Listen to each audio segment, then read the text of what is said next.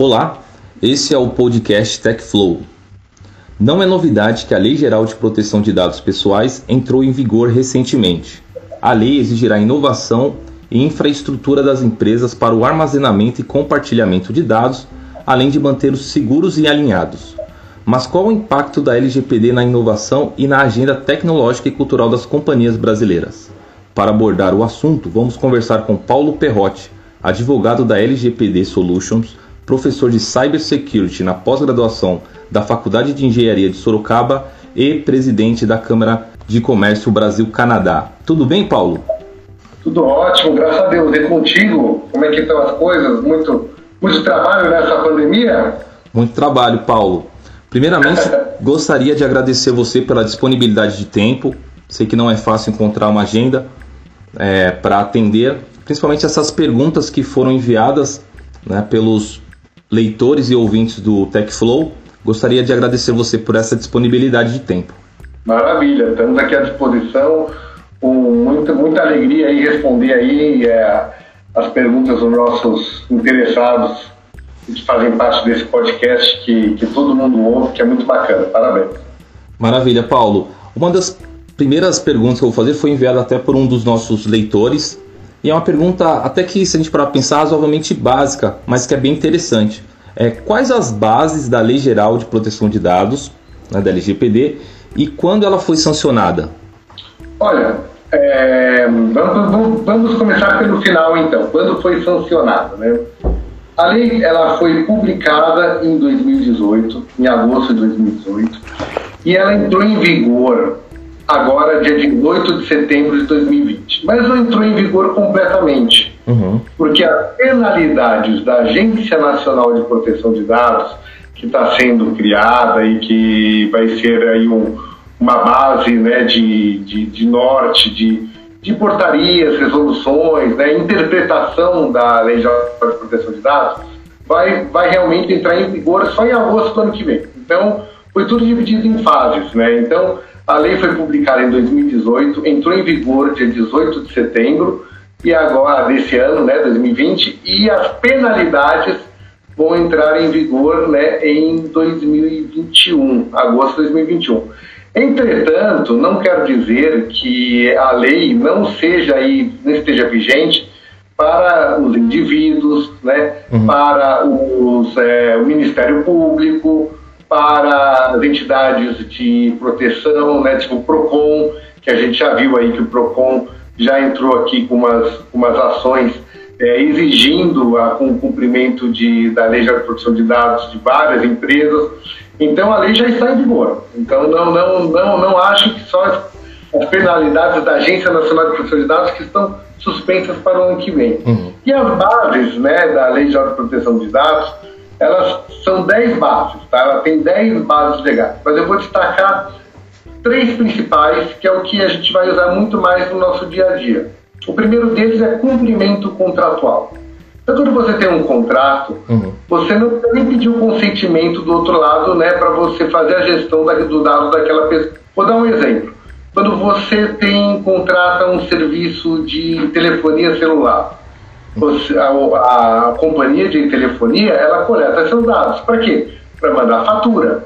Né? Não tem jeito, se não coletar seus dados, ela não pode mandar fatura para você. Uhum. Então ela tem autorização para coletar esses dados e mandar aí sim né, o, a cobrança.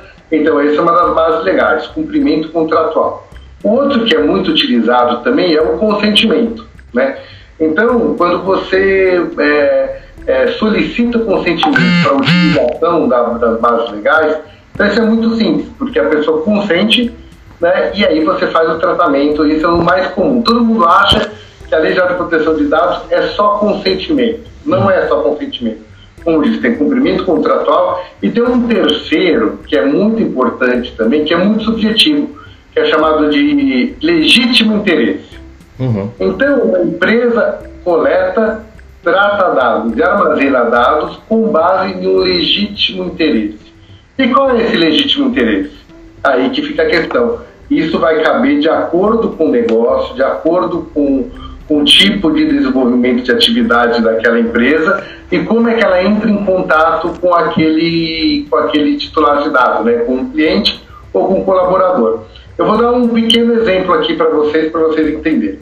Então, por exemplo, um, uma empresa que tem um trabalho de recursos humanos, Sim. se ela enviar um e-mail para um escritório de advocacia, por exemplo, para uma empresa, para a pessoa de recursos humanos, vai ser um legítimo interesse, porque os assuntos são, são correlatos. Né? Então, alguém que trabalha com recursos humanos envia um e-mail, envia um e-mail marketing para uma outra empresa que tem um departamento de recursos humanos. Então, você entende que existe aí um, um interesse recíproco de trocar informações. Então, desse lado, é um exemplo de que há um interesse comum, então há uma prévia possibilidade de comunicação entre elas. Mas, por exemplo, uma pizzaria né, vai enviar um e-mail marketing para essa mesma pessoa da empresa de RH, soa um pouco estranho. Qual seria o legítimo interesse de uma pizzaria né, mandar uma, um, um e-mail marketing, né, um spam, nesse caso, né, fazendo anúncio das, das melhores pizzas que ele tem na semana? A não ser que aquela, aquela empresa compre muita pizza dessa pessoa. Sim. Mas, assim, mas não, não faria muito sentido do nada uma pizzaria enviar um e-mail para um, alguém de, de recursos humanos fazendo propaganda das melhores pizzas que ele tem. Então, essas são as diferenças. Então, é muito subjetiva a questão do uhum. legítimo interesse, que é uma das bases legais e é uma das mais importantes. Ela tem essa subjetividade que foi, se nós formos estudar a GDPR, que é a, que é a lei europeia, que tem uma, um, um artigo de lei muito parecido também, voltado ao legítimo interesse, é possível verificar que existe sim essa, é, essa subjetividade foi colocada de propósito. Sim. Porque ele não fecha portas, ele abre portas e então você tem que ver caso a caso o que, que se interpreta como legítimo interesse para cada um dos casos. É interessante você abordar essa questão do legítimo interesse, porque também seria minha próxima pergunta. É, como essa lei vai impactar o mundo corporativo? Nós temos que lembrar que é, o dado pessoal não é só o dado do cliente, uhum. né?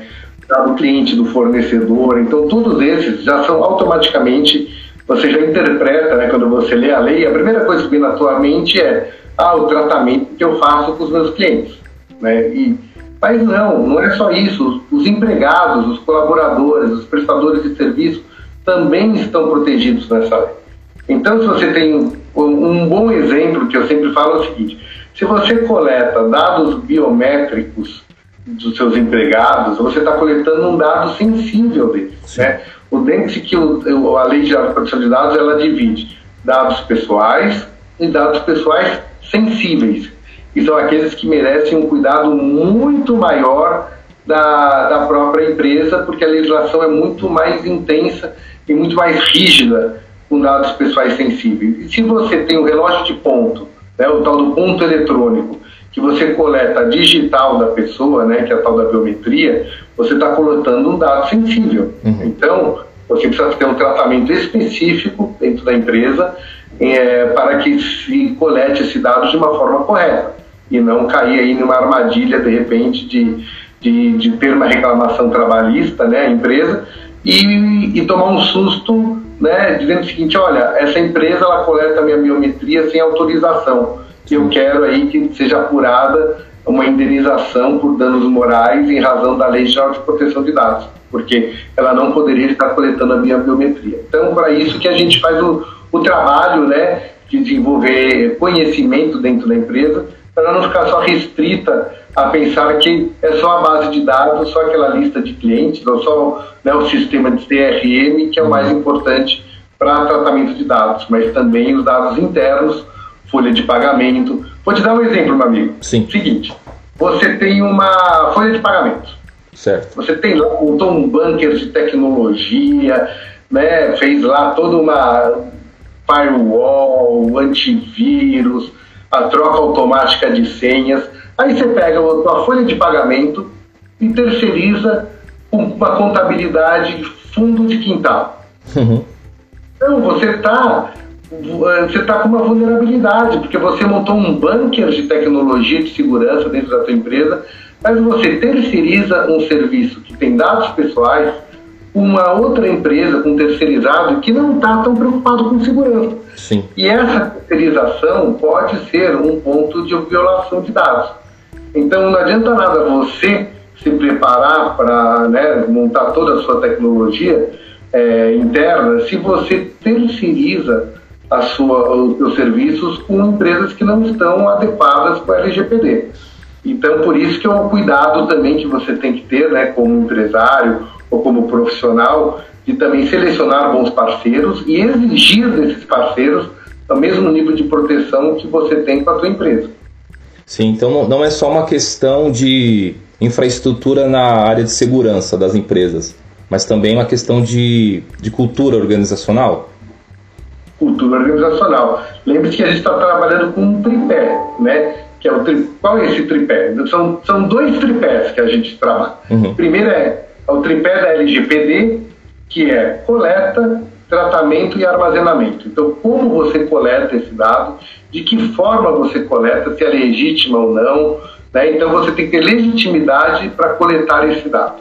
Depois, tratamento desse dado. Então, tratamento dentro dos 10 princípios da Lei Geral de Proteção de Dados. Quer dizer, você tem que o, o dado tem que ser tratado da forma que você é, já avisou o teu cliente, o teu colaborador que você vai fazer aquele tratamento. Não adianta você fazer coletar esse dado para tratamento comercial, por exemplo, mas você vai utilizar isso também para vender para um terceiro. Você Sim. tem que avisar o que você vai fazer com esse dado. Então, ó, esse dado eu vou coletar, mas eu posso eventualmente passar para um parceiro comercial que também vai ter o mesmo nível de exigência. Então, você precisa avisar o teu o titular do dado o que você vai fazer com esse dado. E no final, onde você vai armazenar? Né? Qual o nível de segurança? Você vai armazenar cloud? Se você vai armazenar em um servidor? E se for no servidor, qual o nível de segurança que você vai colocar. Então, esse é o tripé da LGPD, uhum. que ele se compara com outro tripé, que também são três pontos, voltados para a, a cultura da empresa, que é, são pessoas, a educação, então é muito importante você treinar toda a tua equipe para ela ficar sensível à LGPD, entender o que é LGPD, porque isso vai ser cobrado, tá? Não só na parte de, de exigência mesmo legal, porque é, a, a, Lei de Proteção de Dados diz que uma das, das é, obrigações do encarregado de dados, depois a gente vai explicar um pouquinho quem é o encarregado de dados, uhum. é treinar a equipe interna. Sim. Então precisa ter treinamento. O outro, outro ponto do tripé é processos. Então analisar os processos que estão corretos e o terceiro é a tecnologia. Então se você alinha educação, treinamento com os, com, né, com os profissionais, boas tecnologias e boas revisões de processos, você aí consegue se proteger muito melhor do, do, que se refere a uma infração de dados né, e não estará suscetível a uma penalidade da Lei Geral de Proteção de Dados. Entendi. É, em relação a essa questão dessas oportunidades que a LGPD vai trazer, como você comentou, é, nessa questão profissional, como as empresas devem se preparar? Deve ter um profissional específico para que faça essa gestão da, dos dados? Justamente, é, a lei criou um profissional. Né? É muito interessante porque ela, ela fala que a, a lei conseguiu criar um novo emprego, uhum. que é o encarregado de dados. Que lá na Europa, né, na GDPR, que é a Legislação Europeia de Proteção de Dados, é chamado de Data Protection Officer.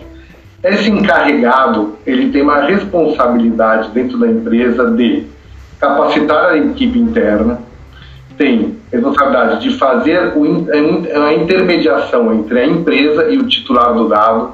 E esse titular do dado, como eu disse, pode ser qualquer pessoa, pode ser um cliente, pode ser um terceiro não cliente interessado, uhum. pode, ser um, é, pode ser um empregado, pode ser um prestador de serviço. Então, qualquer um que bata na tua porta e exija e solicite informações a seu respeito. E o terceiro, a grande é, de, é, é, obrigação de, dessa profissão, né, do encarregado de dados, é fazer a intermediação com as autoridades, que um deles é a Agência Nacional de Proteção de Dados. E aí, autoridade, você pode também falar que é o Ministério Público, que é a Polícia Federal, Polícia Civil. Então, né, como diz, existe um pantone de cores aí né, de relacionamento que esse encarregado de dados vai ter que se envolver. E nisso, eu sempre uso um bom exemplo, né, que todo mundo fala assim, ah, mas eu estou tranquilo, porque eu vou ser um DPO, eu vou ser um encarregado de dados, mas a lei diz que eu não tenho nenhuma penalidade. Está uhum. né? Tá lá escrito que o, né, o encarregado de dados não tem nenhum tipo de penalidade, eu estou tranquilo, então vou, vou pegar esse, esse trabalho aqui, vou desenvolver e não vai acontecer nada comigo. Só que eu vou dar um exemplo para você, que é um exemplo bem prático que eu gosto de usar, Sim, que é o, o motorista da empresa. Uhum. O motorista da empresa, ele pega o carro da empresa e ele sai por aí, né, é, levando coisas, portando é, né, mercadorias. Só que ele bateu o carro. Se ele bateu o carro dentro da velocidade correta, no sinal verde, com habilitação, dentro da velocidade correta, não vai acontecer nada com ele, porque ele é um profissional, ele estava dentro do que se espera de um profissional motorista, né, é, em condições normais de temperatura e pressão. Supondo que esse mesmo motorista, ele saiu para fazer uma entrega, ele estava bêbado, Sim. atravessou o sinal vermelho, né, não estava com habilitação e estava acima da velocidade, e aí ele bateu o carro e ainda matou uma pessoa. Nossa ele está errado. Mesmo ele agindo é, com um carro da empresa, uhum. ele agindo profissionalmente, ele tem uma imputação pessoal, porque ele estava agindo de forma negligente, imperita, né? É que eu falo que, isso é, que é, o, é negligência, imprudência e imperícia. Ele estava com esses, o, o, pacote da culpabilidade, né? Que a gente, que como advogado a gente chama isso, é a culpabilidade. A mesma coisa acontece com o DPO. Se ele for uma pessoa que não fez treinamento, não sabe do assunto, e ele falar, ah, agora eu vou ser DPO porque esse emprego aí vai dar um dinheirinho para mim, eu vou ser DPO e nem sei o que, que, é isso, mas eu vou chegar na empresa, vou fazer um monte de coisa lá, é, vou, vou, instalar lá um antivírus e pronto, né, resolvi o problema. Não é aí, porque aí ele vai ele tem obrigações profissionais perante a empresa e perante a sociedade. E se ele não agir de acordo com as expectativas, com o treinamento, com a qualidade do serviço que ele deveria exercer, ele também vai ser responsabilizado civil e criminalmente. Então, sim. muito cuidado o, o DPO aventureiro, porque ele pode sim também ser, ser responsabilizado pessoalmente se ele agir com negligência, imprudência e imperícia. Então, né, tem muita gente faz, opa, agora tem tem é, saiu é, uma, uma notícia que eu vi hoje mesmo de manhã, uhum. dizendo que o Brasil tem uma, uma necessidade pra, de 50 mil DPOs para trabalhar aqui no Brasil. Né? Sim. Poxa, são 50 mil novos cargos, mas 50 mil novos cargos para quem? Para quem está capacitado, não é para o aventureiro. Sim. E o aventureiro, se ele entrar em uma enrascada dessas, ele pode sim ter grandes problemas. E mesmo para o profissional, porque o, o, o DPO profissional que está bem treinado, capacitado, pode dar uma infração de dados. Né? Uhum. E aí que a gente sugere, quando acontece isso, que você tenha um seguro contra ataques cibernéticos, que é um seguro que venha proteger uma invasão ou uma negligência de algum empregado, né? Que, poxa, se a gente viu, se o STJ, que é uma das maiores Sim, instituições mais seguras do Brasil, né? O Superior Tribunal de Justiça foi hackeado e está mais de uma semana sem conseguir trabalhar porque seus dados foram criptografados. Imagina uma empresa, né? Dizer, que talvez tenha até menos segurança do que o STJ, como está suscetível a um ransom, né? Quer dizer, uma criptografia do, do, do servidor que pode colocar em risco aí o faturamento da empresa, a lista de clientes e recuperar tudo isso pode, pode ser um trabalho muito grande se for recuperado. Muito, muito interessante, Paulo, e muito didático a sua explicação. Paulo, tem uma nós falamos bastante sobre a questão das empresas. É, e como vai ocorrer essa fiscalização? Eu publiquei no meu LinkedIn há, um, há mais ou menos um mês atrás, uhum. quando, quando que saiu né, a vigência da LGPD, e tudo, assim, ah, mas eu estou tranquilo porque a fiscalização vai vir depois. Aí quem que apareceu dizendo que ia fazer a fiscalização? Uma entidade chamada Ministério Público. Tá? No meu LinkedIn, se vocês procurarem lá, dá, um, dá uma olhadinha, agora, tá, agora a gente está falando, não tem como procurar. Mas no meu LinkedIn, há mais ou menos um mês atrás, eu fiz uma publicação, eu tirei uma foto uhum. e fiz, eu fiz a publicação da foto, exatamente da foto do jornal, do depoimento de um representante do Ministério Público, dizendo o seguinte: nós vamos fazer a fiscalização na privacidade de dados como nós sempre fizemos. Então, a parte de privacidade de dados, é, referente à intimidade, à proteção do consumidor, tudo isso, já era uma função do Ministério Público constitucional. Com a lei agora, então aumentou ainda mais o nosso poder né, de fiscalização no que se refere à privacidade de dados. E nós vamos fazer essa fiscalização independentemente da Agência Nacional de Proteção de Dados. Entendi. Então, veja, e, né, fiscalização então já começou, quer dizer, já, quer dizer, nem, nem terminou para ter, ter começado. Sempre teve e o Ministério Público chamou essa responsabilidade para ele para fazer, fazer essa fiscalização. E o próprio cliente, né, o próprio titular do dado, o empregado, ele pode fazer sim essa, essa gestão de polícia, vamos dizer assim, de fiscalização, e atrás dos seus direitos, né? eu não vou dizer nomes aqui para não fazer nenhum tipo de merchandising nem prejudicar nenhum tipo de empresa, uhum. mas já saiu a decisão judicial né, é, imputando a uma grande incorporadora Sim. É, danos morais né, para o cliente, porque né, quem, quem nunca comprou um apartamento da planta e quando ficou pronto recebeu um monte de ligação né, de gente querendo vender piso, vender armário, vender louça, então móveis, então tudo isso é um tipo de vazamento de dados. E saibam que eu fiz, né, uma, um, eu tenho um cliente da área de incorporação uhum. e ele diz o seguinte, que o grande é, calcanhar de Aquiles numa vazamento de dados numa, desse tipo de incorporação não é nem da própria incorporadora, é da corretora de imóveis. Nossa, sim. Então, o trabalho de uma incorporadora tem que ser muito grande para a fiscalização da atuação da, da, corretora de imóveis, porque muitas vezes é ela que coleta esses dados, né, vende o, o imóvel da incorporadora e ela tem esses dados que ela vai depois comercializar indevidamente para essas lojas de imóveis, etc., para que depois elas, essas lojas batam na porta do consumidor e aí vem da onde? Não sabendo de onde vem, vai naturalmente é, direcionar para a incorporadora. E a incorporadora tem que então tomar muito cuidado e um trabalho que a gente faz quando a gente está trabalhando né, do lado da incorporadora para uhum. comprar de dados é fazer com que tenham termos que a, que a corretora também responda junto com a incorporadora no caso de vazamento de dados. Então é trazer a corresponsabilidade para a corretora.